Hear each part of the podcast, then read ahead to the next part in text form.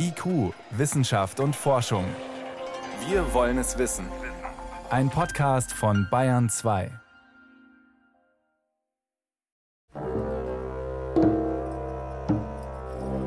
Es ist ein über 3000 Jahre alter Zahn, der Professor Philipp Stockhammers Blick auf das Leben der Menschen in der Bronzezeit verändert hat.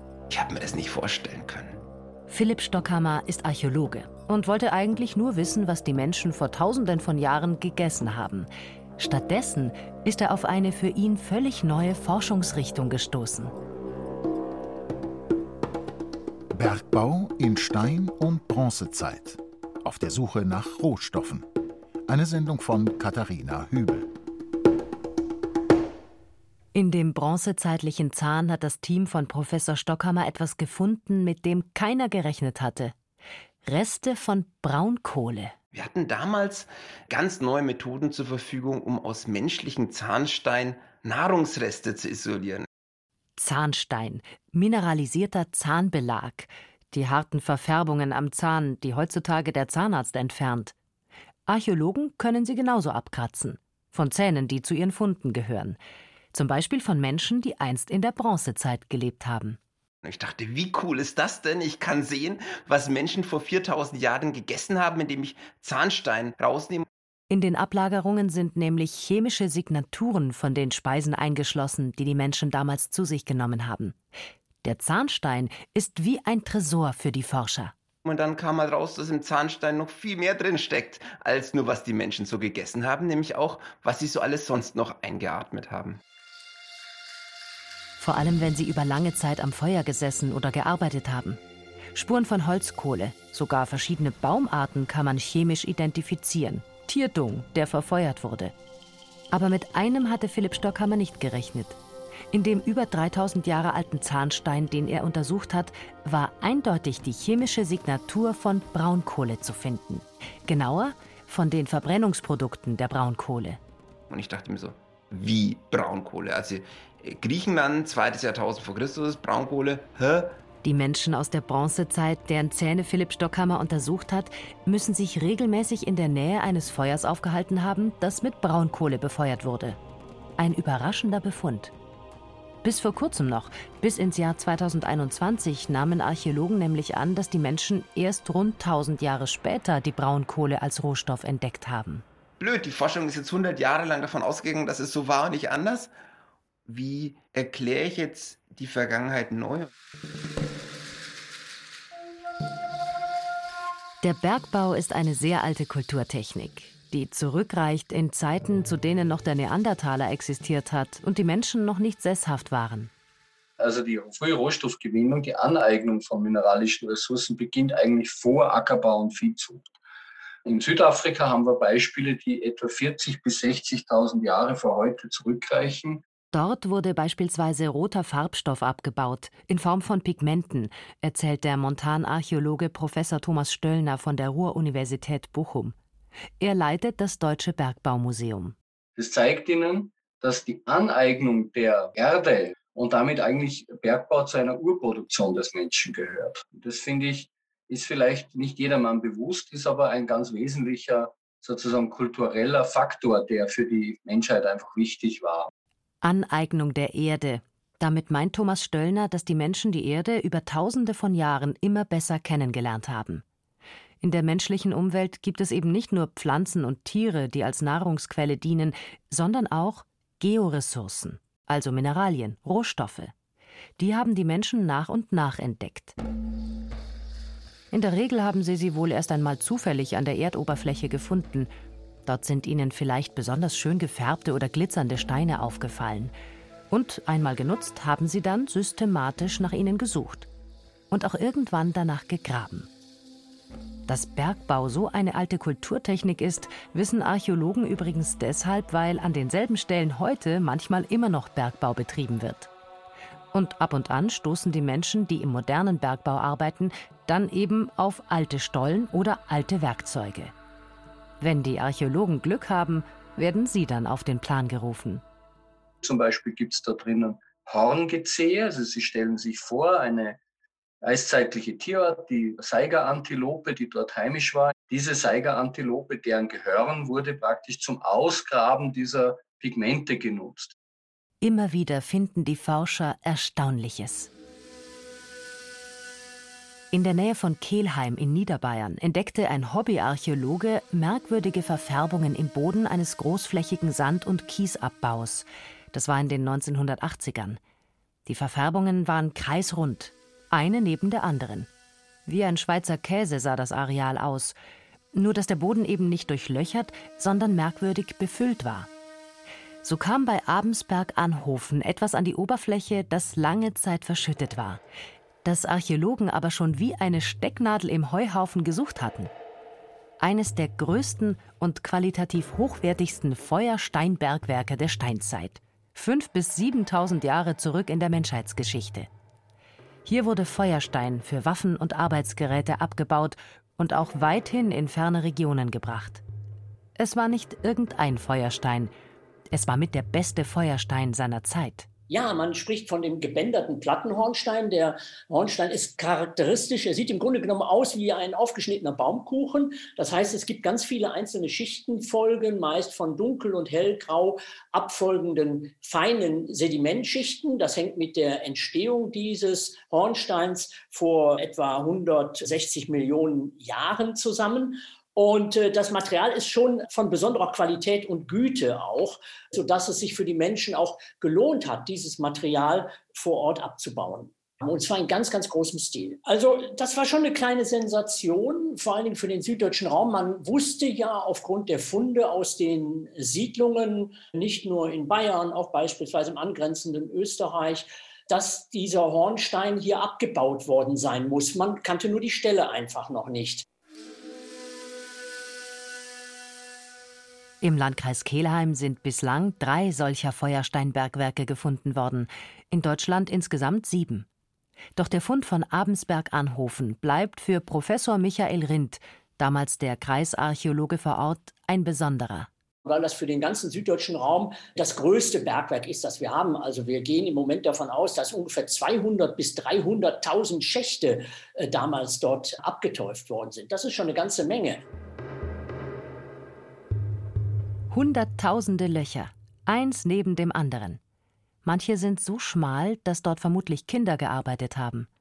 Wahrscheinlich sind sie an einem Seil nach unten gelassen worden, haben den Feuerstein, der lose in der Erde lag, aufgesammelt und sind wieder hochgezogen worden. Es gab keine unterirdischen Gänge oder Stollen.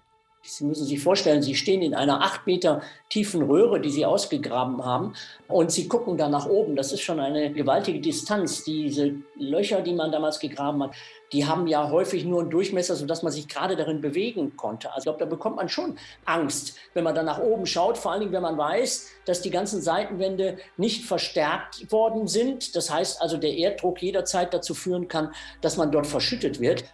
Die Menschen gruben in die Tiefe von oben nach unten, immer dem Feuerstein nach. Und wenn sie tief genug unten waren, hörten sie dort auf und gruben daneben ein neues Loch. Das war ein riskantes Unterfangen natürlich, weil die Seitenwände immer nie stabil waren. Und das Ganze wurde immer sofort wieder verfüllt, weil man auch Angst hatte, dass diese Schächte in sich zusammenstürzen könnten. Und man hat immer mit dem Aushub des gerade bearbeiteten Schachtes den letzten alten Schacht wieder verfüllt. Das heißt, an der Oberfläche sind deshalb Kreise zu sehen, weil die gegrabenen Löcher gleich wieder zugeschüttet worden sind. Schicht für Schicht. Im Archäologischen Museum in Kelheim ist der Originalabdruck einer solchen sogenannten Verfüllung zu sehen. Imposant hängt er dort an der Wand, und man sieht, wie verschiedene Erdschichten Eimer für Eimer übereinander geschüttet worden sind.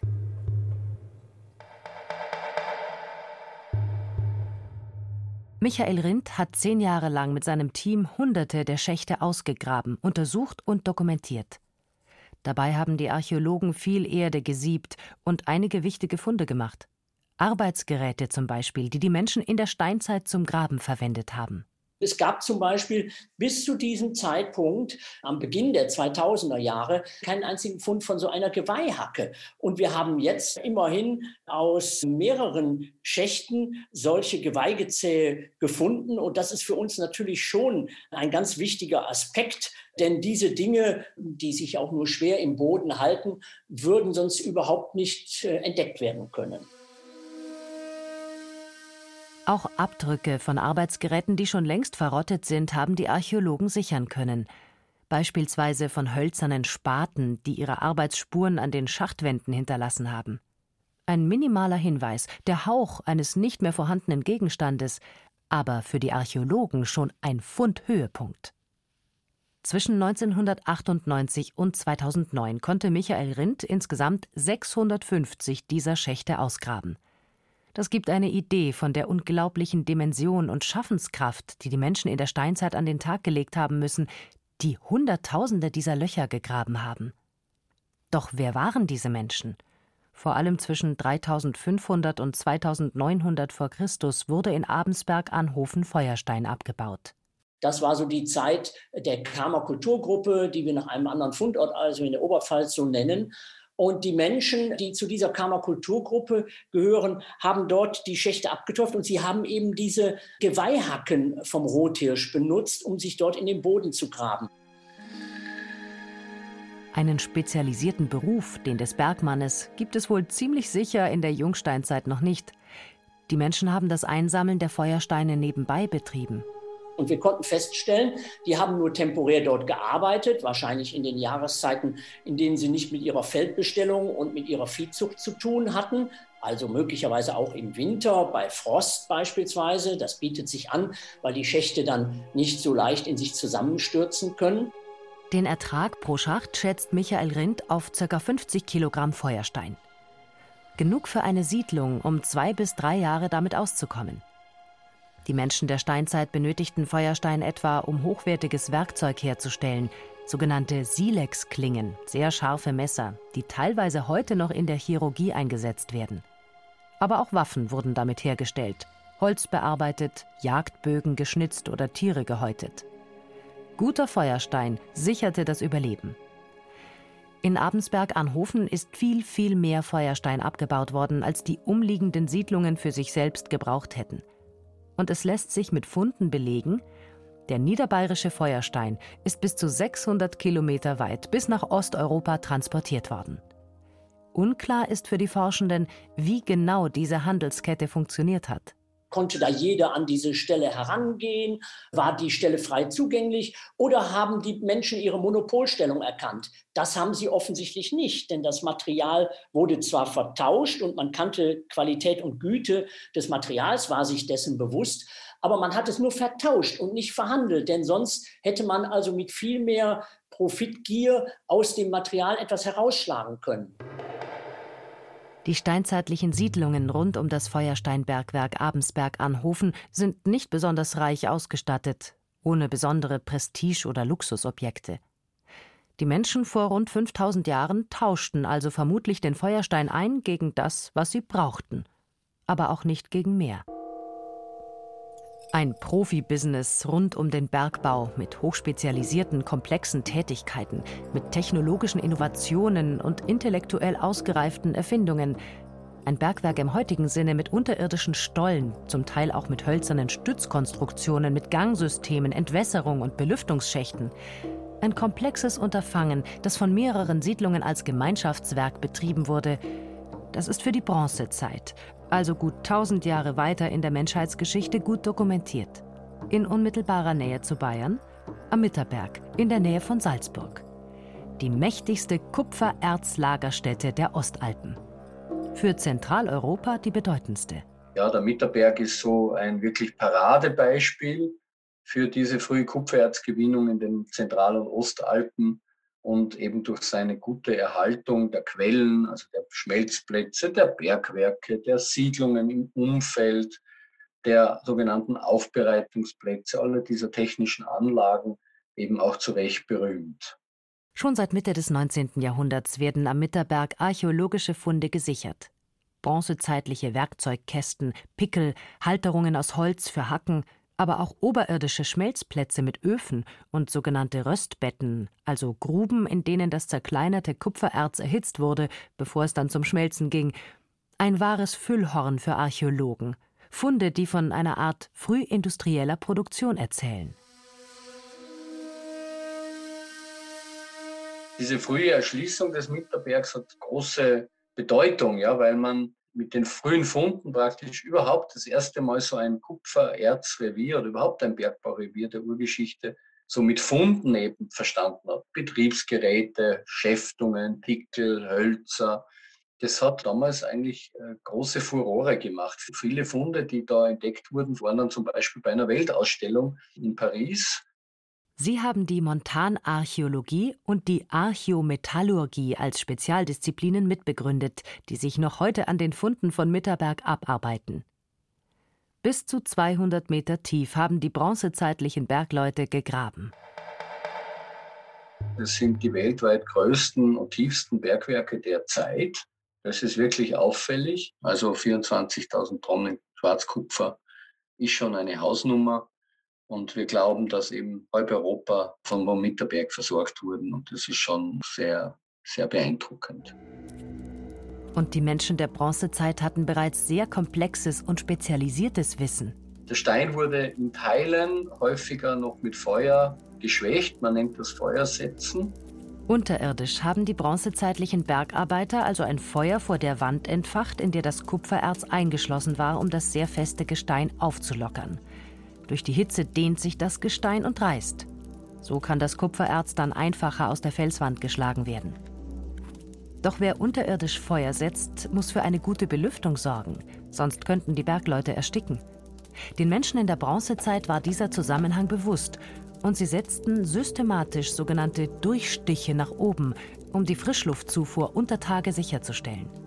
Ein technisch hochaufwendiger Bergbau, meint Thomas Stöllner vom Deutschen Bergbaumuseum. Vielleicht ein Fund, der besonders wichtig ist in dem Zusammenhang für den Erzbergbau, ist ein Zirkel, den wir 2004 in einer der Grabungsstrecken entdeckt haben. Zwei hölzerne Schenkel, die von einem Nagel zusammengehalten wurden. Wir wissen, dass mit diesem Zirkel Winkel abgenommen werden konnten, direkt vor Ort. Ja, und wir wissen an einer anderen Stelle, nicht weit von dieser Fundstelle entfernt, dass man in der Bronzezeit vermessen hat, also vielleicht so einen Zirkel auch eingesetzt hat. Warum wissen wir das? Dort sind zwei Strecken im sogenannten Gegenortbetrieb von zwei verschiedenen Grubenbauteilen aufeinander zugeführt. Zwei Gänge sind also, so stellt Thomas Stöllner fest, systematisch aufeinander zugegraben worden. Das geht nur, wenn es vorher berechnet wurde. Und man hat sich wirklich punktgenau an einer Stelle getroffen. Das ist ein ganz klarer Beleg für eine Vermessungsingenieurleistung in der Zeit des 15. Jahrhunderts vor Christus, was ein Eye-Opener war ne, für die hohe technologischen Fertigkeiten mancher der bronzezeitlichen Bergleute in dieser Zeit. Die beherrschen eben, wenn sie so wollen, eine Urform des Pythagoras oder auch der Trigonometrie. Anders wäre sowas nicht möglich. Wir haben mittlerweile auch andere Belege für Längenmaße und so etwas alles.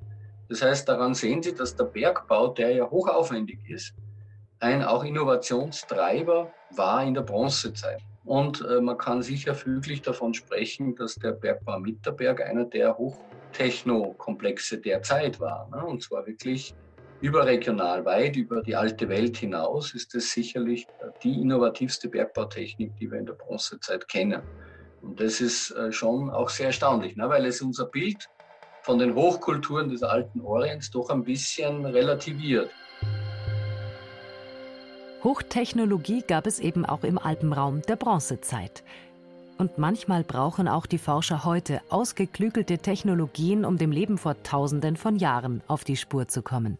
Das sind Methoden, die sind brandneu. Das ist nicht so, dass sie da diese Zahnsteine in eine Maschine stecken, Knopf drücken und dann kommt auf der anderen Seite die Analyse raus, sondern sie müssen es aufbereiten. Dann sind sie Monate daran, diese Datenserien auszuwerten.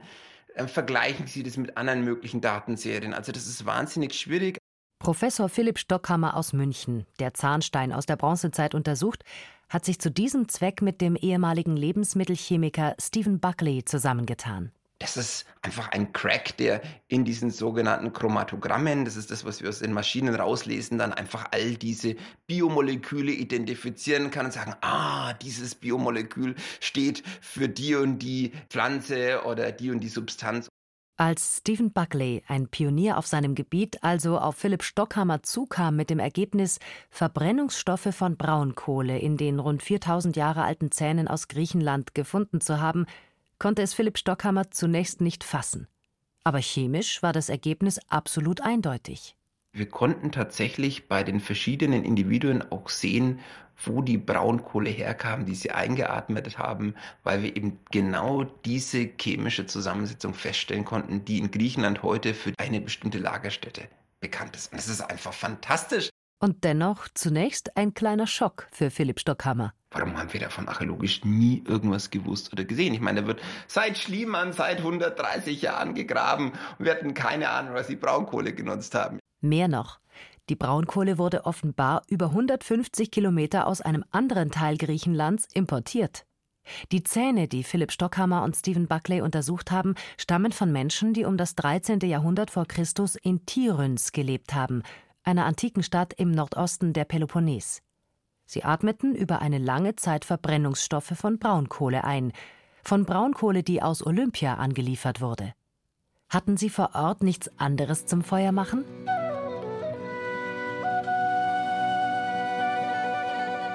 Die Menschen in Tiröns brauchten viel Feuer, denn in Tiröns fand eine Massenproduktion an Keramik statt. Sie müssen wissen, in der Bronzezeit hat man in Griechenland wirklich Keramik nur für den Export zum Teil nach Zypern oder in die Levante hergestellt. Es waren manufakturartige Megawerkstätten, in denen man einfach mal 40.000 Gefäße pro Jahr nur für den Export hergestellt hat. Das sind Tonnen an Produkten, wo ich auch Tonnen an Brennmaterial gebraucht habe. Keramik brennt sicher nicht von allein. Die Brennöfen liefen auf Hochtouren. Offensichtlich mit Braunkohle. Ein bislang übersehener Aspekt in der Archäologie. Aber bei genauer Betrachtung nur allzu logisch, dass es so gewesen sein muss für Philipp Stockhammer. Aber im Endeffekt passt es auch so gut, weil ich habe mir dann überlegt, naja, Griechenland war damals ja dicht besiedelt, wir hatten Paläste, wir hatten Wirtschaftssysteme, Schiffbau umfangreich. Da standen nicht allzu viele Bäume. Weil schon alles abgeholzt war was für mich eben jetzt auf einmal klar wird, ist, was ich mir nie drüber Gedanken gemacht hat. Welches Brennmaterial nehmen die denn? Auf einmal ist mir klar, dass ich an einer dicht besiedelten und zugleich völlig entwaldeten Landschaft natürlich was brauche, mit dem ich trotzdem meine Werkstätten weiter auf Hochtouren laufen lassen kann. Und da auf einmal macht die Braunkohle natürlich Sinn. In einem Text von Theophrast, rund 1000 Jahre später, ist beschrieben, wie in Olympia Braunkohle an der Erdoberfläche zu finden ist. Wenn noch im 4. Jahrhundert vor Christus die Theophrast an der Oberfläche bei Olympia finden kann, dann konnte ich die tausend Jahre früher auch dort an der Oberfläche finden, ja. Und das war offensichtlich einfach was, was man leicht finden konnte und was perfekt war, um diese umfangreiche Produktion von Keramik und Metall aufrechtzuerhalten. Es war einfach das perfekte Brennmaterial. Ja, ich hatte ja ursprünglich gar nicht vor, zur Braunkohle zu arbeiten und bin jetzt total fasziniert, weil auf einmal neue Denkmöglichkeiten und neue Antworten, natürlich auch ganz viele Fragen, so ist das Leben, aber auf jeden Fall ganz viele Möglichkeiten jetzt rauskommen und bin jetzt selber noch so ein bisschen am Bewältigen des Ganzen und muss das Ganze jetzt auch noch kulturell eigentlich einordnen, was das bedeutet, ja. Für mich öffnet sich dann so eine Tür, einen Spalt in eine Denkwelt, die uns einfach halt bislang verloren war. Braunkohle in der Bronzezeit. Kupfererzabbau mit mathematischen Berechnungen und hochkomplexen Ingenieursleistungen und Hunderttausende handgegrabene Schächte in Niederbayern, aus denen Feuerstein für halb Europa an die Oberfläche geholt worden ist. Nur drei Geschichten, die zeigen, wie innovativ, organisiert und erfindungsreich die Menschen vor Tausenden von Jahren die Erde mit ihren Schätzen für sich nutzbar gemacht haben.